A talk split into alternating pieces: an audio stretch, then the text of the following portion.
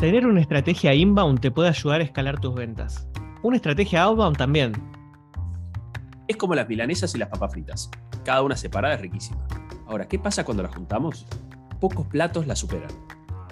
¿Qué pasa entonces si juntamos inbound con outbound? Es lo que queremos descubrir en cada uno de estos capítulos. Te invitamos todas las semanas a comer mila con fritas con Javier Mirande y Andrés Brusoni. Dale seguir y apretá la campanita para que te llegue una notificación cada vez que hay un capítulo nuevo.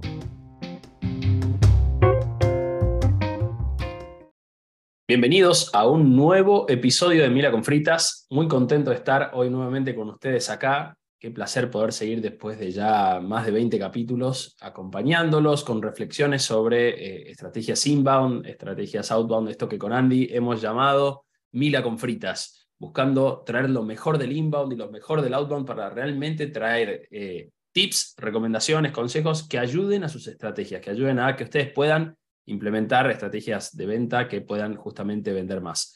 Hoy vamos a tocar un tema eh, que es viejo y novedoso a la vez, podríamos decir, Siempre es bueno hablar de esto, el armado de equipos. De hecho, ya hemos tenido capítulos anteriores donde hemos podido hablar específicamente sobre cómo estructurar equipos y qué tener en cuenta, pero esta vez lo queremos hacer desde una mirada diferente.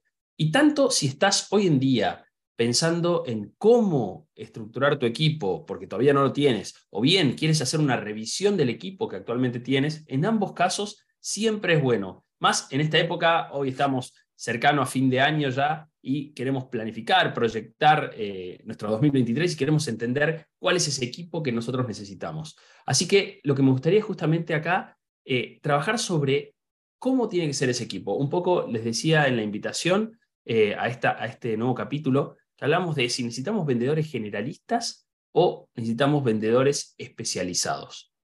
Acá aquí, quizás me gustaría hacer una breve disrupción, una breve diferenciación entre dos cosas. Por un lado están las personas y por otro lado están las posiciones. En Regrow trabajamos con una metodología llamada EOS que justamente nos ayuda a entender quiénes son las personas correctas para los asientos correctos. Y separamos muy bien estas dos cosas, porque la persona correcta nos habla de los valores de nuestra organización y cuánto esas personas adhieren a esos valores. Y es totalmente diferente a que esa persona esté ocupando el asiento correcto, donde lo que vemos son tres variables que esa persona sepa, pueda y quiera cubrir esa posición. Y en realidad es esa parte a la que nos queremos un poco eh, abocar en esta conversación de hoy. Hace unos días tuve unos intercambios por LinkedIn muy nutritivos sobre este tema. Todo surgió, de hecho, con un posteo de Hernán Cid, eh, que justamente planteaba eh, cuestiones vinculadas a métricas de un comercial. Y lo que él un poco planteaba como idea es que, es que los comerciales finalmente por lo que deben velar es por las ventas. Quizás es importante revisar el tema de la cantidad de reuniones, de respuestas y demás, pero lo que finalmente importa y por lo que esa área tiene que trabajar es por las ventas finales.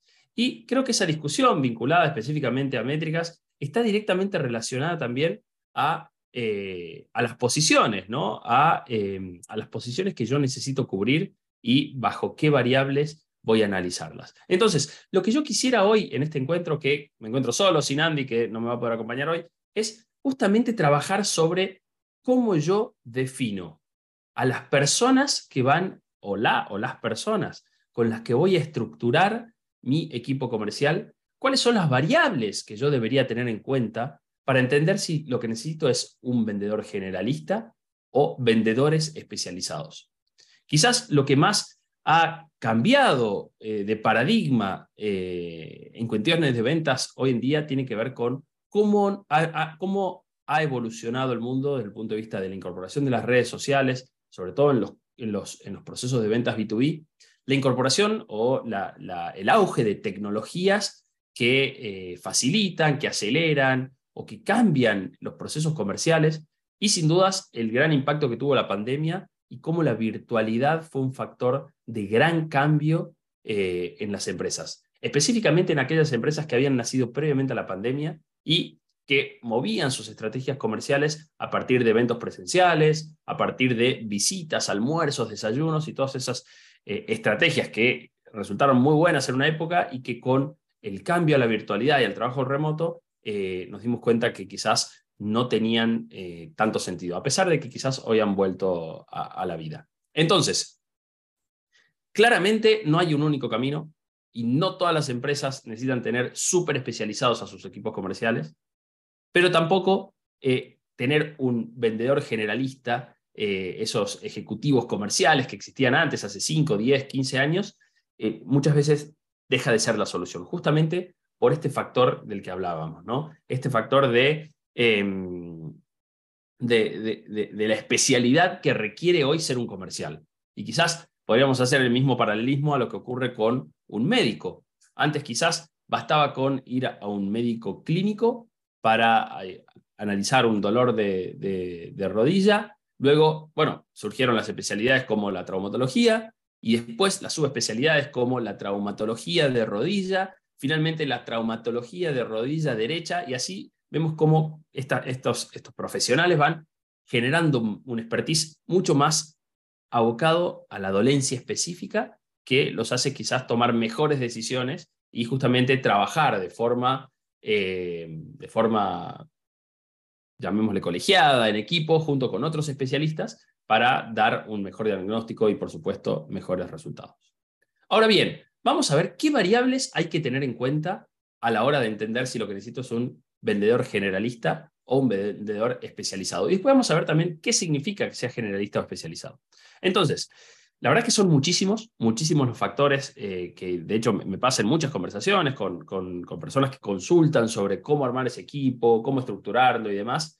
Y tiene que ver con, eh, bueno, vamos a ir nombrándolas. En primer lugar, si la estrategia que está ejecutando o que quiere ejecutar la empresa es inbound o outbound. Esto es una gran diferenciación porque eh, ya sea que vayamos por inbound o por outbound, eh, cómo yo eh, distribuyo los esfuerzos, cuánto marketing colabora en la estrategia comercial, eh, qué volumen, qué volúmenes voy a tener en función de uno u otro, va a variar totalmente. Por supuesto que el tamaño de, mi empresa es un factor importante. No podría tener una empresa, en una empresa de 10 personas, 8 que sean del equipo comercial, eh, tampoco sería lógico en una empresa de 200 personas tener un único comercial, sería como, como extraño. A su vez también va a tener una gran influencia la complejidad del producto, del servicio que yo tengo, para entender si justamente lo que yo necesito es alguien muy especializado, si el proceso de venta es consultivo o es bastante transaccional.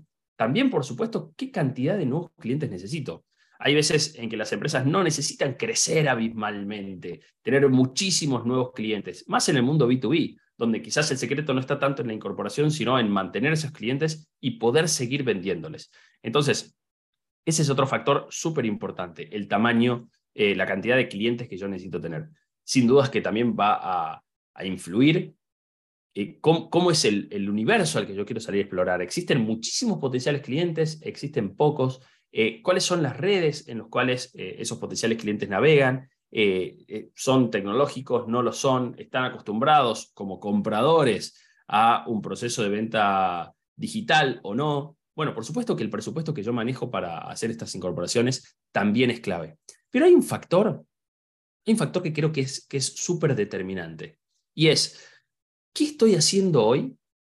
¿Quién es hoy el que está ejecutando este proceso comercial y qué es lo que yo quisiera delegar o dejar de hacer o quizás transferir a que otro lo ejecute.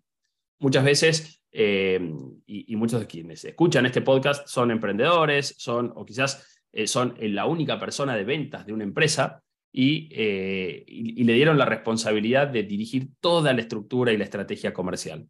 Y muchas, muchas veces me encuentro hablando con personas que me dicen, Javier, estoy cansado, la verdad que eh, es mucho, es mucha, mucha tarea, no encuentro espacio para hacer ese contenido que me dices que es tan importante, ese warm-up que quizás debería reforzar. Eh, estoy tan abrumado que mando el mismo copia a todos, entonces yo no puedo anichar. Tantos, tantas mensajes de, eh, de personas que quizás están colapsadas y me dicen, bueno, ahora sí me di cuenta que necesito incorporar a otra persona. Entonces, me preguntan eso, es, bueno, ¿cómo yo incorporo a otra persona? Entonces, el factor de lo que yo quisiera delegar o lo que yo quisiera conservar es clave dentro de, eh, esa definición. No es menor también eh, lo que sucede con cuán tecnologizada está nuestra empresa. hay empresas que quizás eh, están acostumbradas a procesos mucho más analógicos, que no tienen capacidad presupuestaria o capacidad, mm, quizás capacidad de adaptación, de, incorporar tecnología. Entonces, eso también va, va, a influir, va a determinar cuánto o, qué equipo voy a salir a buscar. La verdad que podríamos seguir enumerando un montón de razones para definir si yo voy a incorporar a vendedores generalistas o especializados. Ahora, hablemos específicamente de qué significa ser un vendedor generalista y qué significa ser vendedores especializados. Podemos decir que un vendedor especialista, eh, generalizado, perdón, eh, generalista, perdón, es aquella persona que puede interactuar con un potencial cliente durante todo el proceso desde que es un prospecto hasta que se transforma en un cliente. Es decir, una persona que es capaz de contactarlo, de iniciar la conversación, de tener las reuniones, de prepararle una propuesta, de realizar una demo, de resolver objeciones, de evaluar eh, cuestiones vinculadas a precios o a negociación, realización de contratos y finalmente el cierre definitivo cuando se produce la venta. Estos vendedores eh, Existen, digo, existen personas que son capaces de tocar todos estos aspectos, incluso en procesos tecnologizados y, modernos. Ahora, esas personas justamente tienen, eh, siempre van a tener como una, una fortaleza, Y otras cuestiones que la van a poder hacer con, con, con quizás un poco más de dificultad.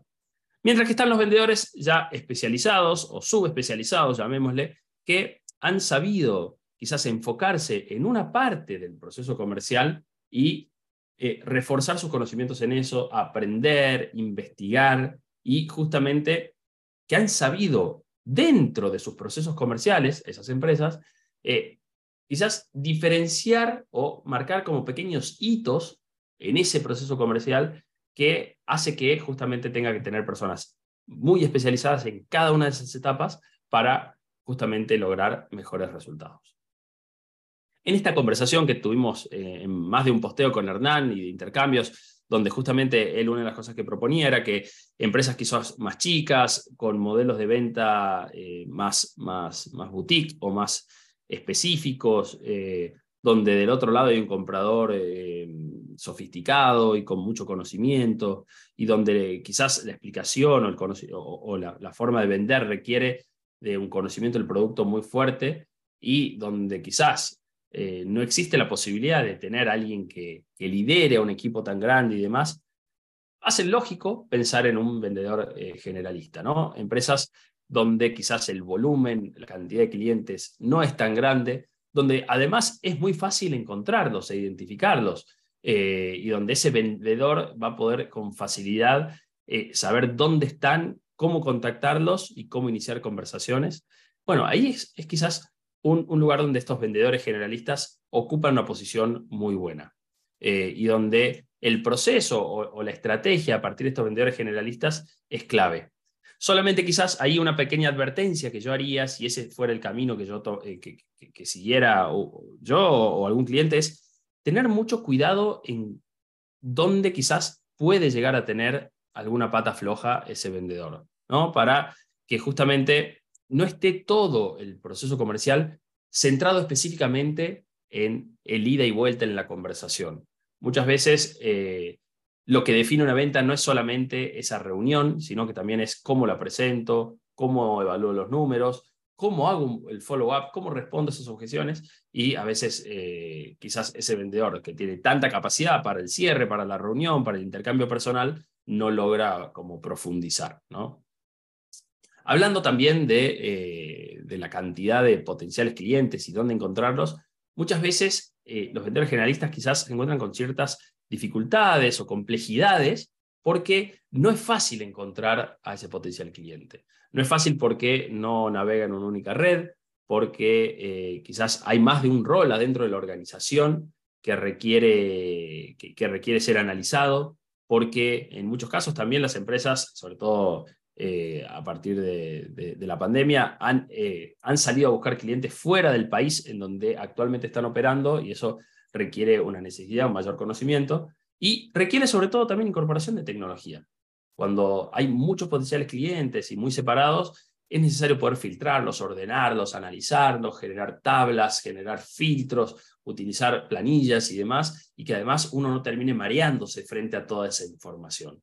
Entonces, ahí empezamos a ver quizás un pequeño atisbo de, eh, de necesidad de alguien enfocado o especializado en eso, en salir a buscarlos, encontrarlos en las redes en que navegan, en los canales en que se comunican, en eh, las cámaras a las que pertenecen, en los eventos presenciales o virtuales a los que asisten, bueno, eh, ahí requiere quizás una pequeña especialidad, ¿no? Em, como les decía también, la complejidad del producto o el servicio que vendo no es menor.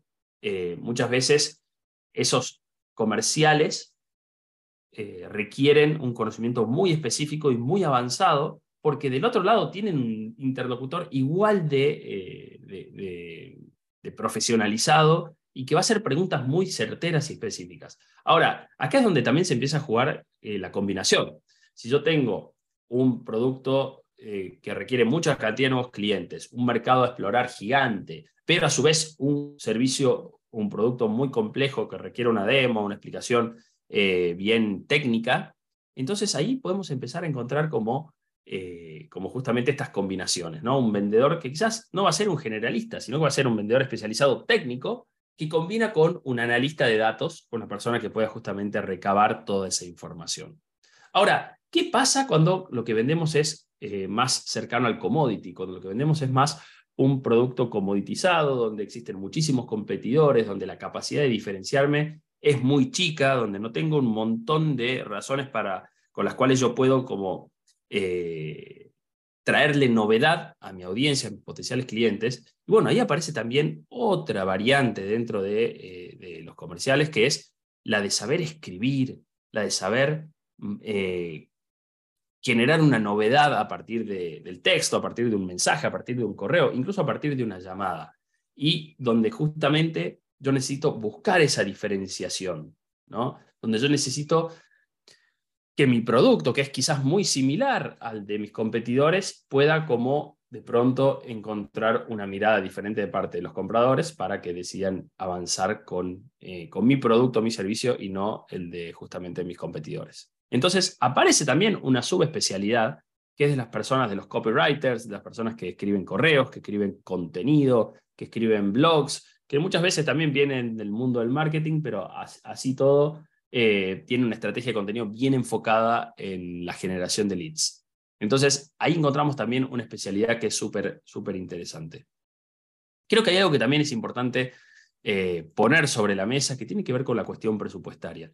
Muchas veces las empresas piensan que menor cantidad de personas es, eh, es más eh, o, requiere un, menor costo, ¿no? menor presupuesto invertido en eso, pero muchas veces nos pasa que esas pocas personas son muy difíciles de conseguir, tienen una alta, una alta demanda en el mercado eh, y, eso genera que sus, sus, sus salarios sean más altos y que el impacto de esas personas cuando se vayan de la organización o cuando se deciden ir por otros proyectos, otros desafíos, termina siendo muy alto. Entonces, el costo de volver a conseguir esa persona, de poder formarla, de poder eh, prepararla para que esté lista para, salir a, vender, es muy alto y quizás eh, la posibilidad de compartimentar el proceso en más de una persona nos hace que sea más sencillo poder, eh, poder resolverlo y poder justamente lograr ese recambio. ¿no? Entonces creo que es, el factor presupuestario es clave y no tenemos que, marearnos o confundirnos pensando que menos personas es también menos presupuesto, porque hay un impacto quizás no medido que eh, influye directamente en cuánto nos va a salir a la larga esta, e, esta persona quizás tan compleja de conseguir. Entonces, eh, hemos hablado del tamaño de las empresas, del tamaño de los mercados, de la complejidad del producto o del servicio, de si la estrategia es inbound o outbound. Eh, pero a mí quizás lo que más me hace pensar en tener compartimentado el proceso comercial, que como digo, no es para todas las empresas, pero creo que cada vez más empresas van a necesitar meterse en esta ola de, mm, quizás un poquito más, más, más eh, diversificada ¿no? dentro de la estrategia comercial, tiene que ver con, por un lado, poder ir adaptándonos a los cambios, poder ir preparándonos y, y, como reduciendo el peso que una persona concreta puede tener en el proceso comercial y al mismo tiempo aprovechando las ventajas que hoy nos da, nos da justamente estos cambios tan abismales como la incorporación de tecnología, las redes sociales y la virtualidad eh, en, los procesos comerciales. Porque muchas veces escondemos esa incapacidad de adaptarnos al cambio detrás de, bueno, yo tengo vendedores que son muy capos, eh, que se encargan solo ellos de, avanzar en este proceso comercial y de, eh, y de resolverlo directamente sin necesidad de diversificarlo. Justamente a mí me gusta pensar en el proceso comercial como una línea de producción parecida a lo que sería una producción industrial. Vamos a poner un ejemplo, lo que sería armar un auto. Si yo eh, quiero armar un auto, entonces tengo una línea de producción y en esa línea de producción voy teniendo diferentes etapas. Y en esas etapas, cada responsable de una etapa recibe una materia prima y le agrega un valor. Y en la siguiente etapa, su materia prima viene con el valor agregado del anterior, pero le agrega un nuevo valor. Entonces, la persona encargada del chasis, ¿no? de toda la estructura, del esqueleto del auto, va a tener mucha capacidad para entender cuándo eso está bien. Pero no va a saber de motores, de electrónica, de pintura, ni mucho menos de vidrios. No va a saber de, de iluminación, no va a saber de seguridad. Lo que sí sabe muy bien es cómo sacar las mejores esqueletos, las mejores estructuras y pasársela a la siguiente etapa, donde va a venir el experto en motor y va a poner todos los motores, los que ponen la parte hidráulica, ruedas, etc. Entonces, esta lógica, esta forma de pensar, donde yo primero miro cuál es mi proceso y en función de ver cuál es el proceso es qué especialista necesito en cada etapa, me ayuda justamente a poder como distribuir los esfuerzos, analizarlos en equipo y ver cómo ese todo puede actuar más fuerte que el hecho de que todo recaiga en una única persona. Entonces, a mí me gusta pensar en la idea de que las empresas deberían evolucionar, incluso cualquiera sea el caso, hacia eh, vendedores especializados y a justamente ir incorporando esas especialidades a sus procesos, porque además es parte de lo que observo. ¿no? Empresas que vienen con vendedores generalistas, incluso cuando les resulta más lógico según el tipo de producto de empresa, se dan cuenta que quizás estos vendedores especialistas, eh, generalistas, perdón, les cuesta mucho hacer follow-up, escribir contenido, seguir prospectando nuevas cuentas, eh, tienen mucha capacidad de enfocarse en esa venta final, pero después todo lo que rodea esos resultados varía mucho. Y cuando quizás es época de vacas flacas o es época de explorar nuevos, nuevos nichos, nuevos segmentos, nuevos países, eh, o salir a la, carga con nuevos productos, es donde quizás sienten un poco más de, de, falla, de debilidad o de incertidumbre. Em, entonces, creo que está bueno ir pensando en cómo nosotros podemos armar ese proceso con estos, con estos vendedores, eh, o quizás no les llamaría ya vendedores, sino como actores eh, del proceso comercial, eh, y, esta mirada de cómo en equipo pueden ir como resolviendo, sabiendo además que hoy el proceso de compra requiere mucha más información que antes. ¿no? Y algo que también es súper importante, y creo que por eso también vale la pena hacer esta reflexión, cualquiera sea la etapa en que tu empresa se encuentre, es que no todas las empresas necesitan lo mismo durante todo su proceso o su, vida como empresa. Eh, hay momentos de hipercrecimiento, hay momentos de cuidar, eh, de cuidar a los clientes actuales, hay momentos de expansión y de nuevos productos y nuevos servicios, hay otros momentos de solidez y de consolidar esos productos o servicios que ya han sido lanzados, hay momentos donde las empresas recién nacen, momentos donde tienen presupuesto, donde no lo tienen, entonces es clave también poder entender qué equipo me acompaña en cada etapa. Muchos, eh, muchos problemas surgen cuando las empresas les cambió todo el contexto, y, eh, pero ellos no cambiaron sus equipos, o cuando deciden dar un giro muy grande, un pivot muy grande, pasar de ser una empresa de producto a una empresa de servicio y pretenden hacerlo con el mismo equipo que, eh, que, tienen en su momento. Entonces, todos estos pequeños factores lo que hacen es justamente impedir que, que, se desarrolle esta, mm, este, este cambio con naturalidad y con esos equipos totalmente preparados para sortear o surfear esa onda.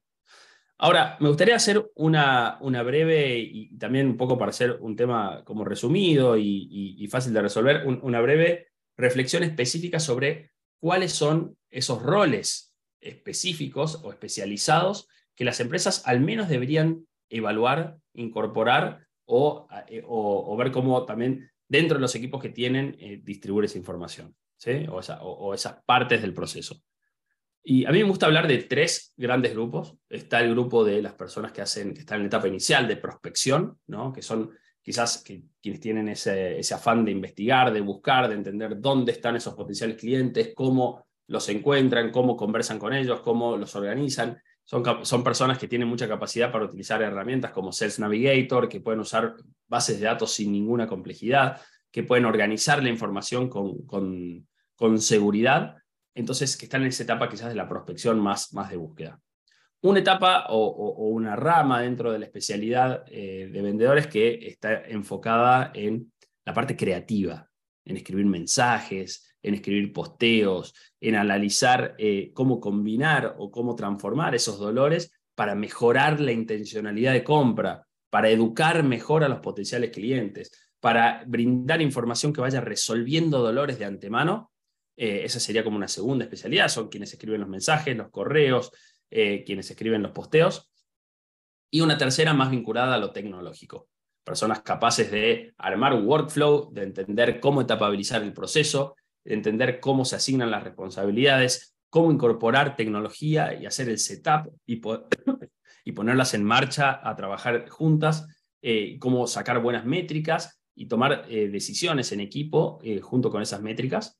Y después, quizás, una función que puede estar un poco repartida, o en caso de que sea viable también incorporarla, es eh, toda la estrategia de warm-up y, eh, y, de follow-up, ¿no? como estrategias que quizás eh, robustecen o dan, ayudan a obtener mejores resultados en la estrategia comercial. Creo que esas son las cuatro funciones. Después, por supuesto, está la persona, el, account manager, la persona que tiene concretamente la reunión.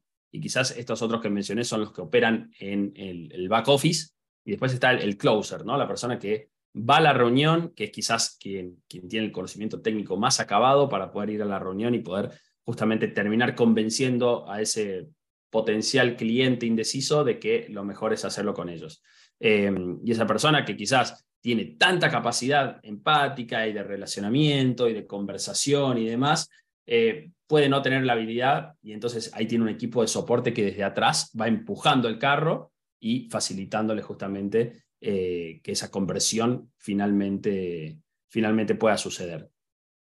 Quizás es clave también que estas personas que están subespecializadas especializadas tengan un coordinador, una persona que los lidere y que, y que tenga claridad cómo compatibilizar los KPIs que cada uno de los roles tiene para que justamente no tenga quizás cuellos de botella, donde tenga una prospección gigante, pero no tenga nadie que procese esa información, donde tenga automatizaciones enormes, pero no esté, eh, no esté abastecida con leads esas, esas automatizaciones. Entonces, quien coordine tiene que tener la capacidad de ir em, como un poco armonizando todo esto y para eso es clave generar espacios de reuniones semanales donde justamente estas, estas distintas áreas puedan trabajar armónicamente. Eh, y finalmente, también me gustaría hacer como una pequeña recomendación, y que lo decía anteriormente, que tiene que ver con por dónde yo empiezo a crecer en función de qué primero necesito delegar. Y esto es lo que le decía anteriormente, de personas que quizás están solas liderando el área comercial o emprendedores que, eh, fundadores de empresas que además de haber fundado y, haber sacado esta idea, esta nueva empresa a la vida, son encargados de ejecutar la parte comercial y llega un momento donde justamente se ven limitados por el tiempo, limitados por los avances de la tecnología a los que no se han sabido adaptar. Entonces, la pregunta que tienen que hacerse esas personas, si vos estás justamente evaluando cómo incorporar personas y qué tipo de perfiles vas a incorporar, y acá lo que yo te diría es, lo más importante es primero entender dónde eres más débil o qué tarea no quisieras hacer o qué función piensas que otro la podría hacer mejor que tú y al mismo tiempo entender cuál va a ser tu capacidad de liderar a esas personas, de acompañarlas en ese proceso. Entonces, a medida que vas encontrando partes de tu proceso comercial, que justamente es clave tenerlo bien dibujado de antemano, y vas encontrando que hay distintas tareas, distintas acciones a las que realmente ya no quieres dedicarle tiempo, pero piensas que son estratégicas, entonces ahí vas a empezar a incorporar a esos perfiles. Sabiendo justamente que, eh, que es clave mm, al principio acompañarlos para que justamente entiendan toda la película y no se queden solamente enfrascados con su subespecialidad. Eh, y en esto quizás me gustaría poner otro ejemplo del mundo de la salud. Recuerdo, mi, mi, mujer es médica, pediatra, y la pediatría es una especialidad clínica. Y recuerdo que cuando trabajaba en hospitales les pasaba que los traumatólogos eh, eran, bueno, especialistas en justamente resolver un problema traumatológico, una, una, una, pierna que había que amputar o unos tornillos que había que colocar una clavícula y demás, y después de realizar su tarea, ahí quedaba. Ahora, la estabilidad de ese paciente desde el punto de vista em, circulatorio, desde el punto de vista respiratorio, incluso neurológico, no, no incidía en lo que ellos hacían. Entonces ahí es donde venía el clínico entendiendo cómo tenía que nivelar esos, esos, esos em, valores dentro del, del, paciente, que quizás tenía perfectamente solucionado su problema de clavícula, pero eh, estaba clínicamente comprometido. Entonces es clave acá que el hecho de tener comerciales subespecializados no haga que las personas trabajen en silos separados y que no conecten unos con los otros. Es clave poder justamente generar un espacio de, eh, buena comunicación y de trabajo coordinado y armónico. Por supuesto que también eh, un factor que es eh, clave es entender si yo necesito armar un equipo comercial por quién arranco, si arranco por el líder o arranco por los operarios, o por los, o por los eh, no, no operarios, sino por los que van a operar, digamos, dentro de lo, de más técnico, cada una de estas subespecialidades. Ahí mi recomendación es entender cuánto tiempo voy a obtener yo para justamente poder liderar ese equipo, si es que arranco con eh, personas más operativas. Eh, y en caso de poner quizás a un líder del área, entender cuánto esa persona va a poder ponerse manos a la obra hasta que pueda tener el equipo eh, completo para ejecutar su estrategia comercial. Entonces, dicho esto, ya voy, voy llegando al fin de este capítulo, donde justamente reflexionamos sobre esto. ¿Necesitamos vendedores generalistas o especializados? Bueno, es muy importante mirar ese dentro, mirar cuál va a ser tu estrategia, cuál es el tamaño de tu empresa, cuál es tu ticket, cuál es la complejidad de tu producto, cuántos potenciales clientes hay en el mercado, si es fácil encontrarlos o no, cuán, eh, digamos, disruptivo o commodity es el producto que vendes en función de, tus competidores y que todo eso te ayude a entender que quizás puedes estar necesitando o un vendedor generalista o varios vendedores o comerciales especializados en tareas específicas que se conecten entre sí. Bueno, con esto terminamos y los esperamos en un próximo almuerzo de Mila con Fritas donde vamos a seguir justamente indagando en lo más importante del inbound y el outbound para que tu estrategia comercial pueda escalar y puedas justamente lograr esos objetivos que te has propuesto. Que tengas un excelente fin de semana y nos vemos en el próximo episodio.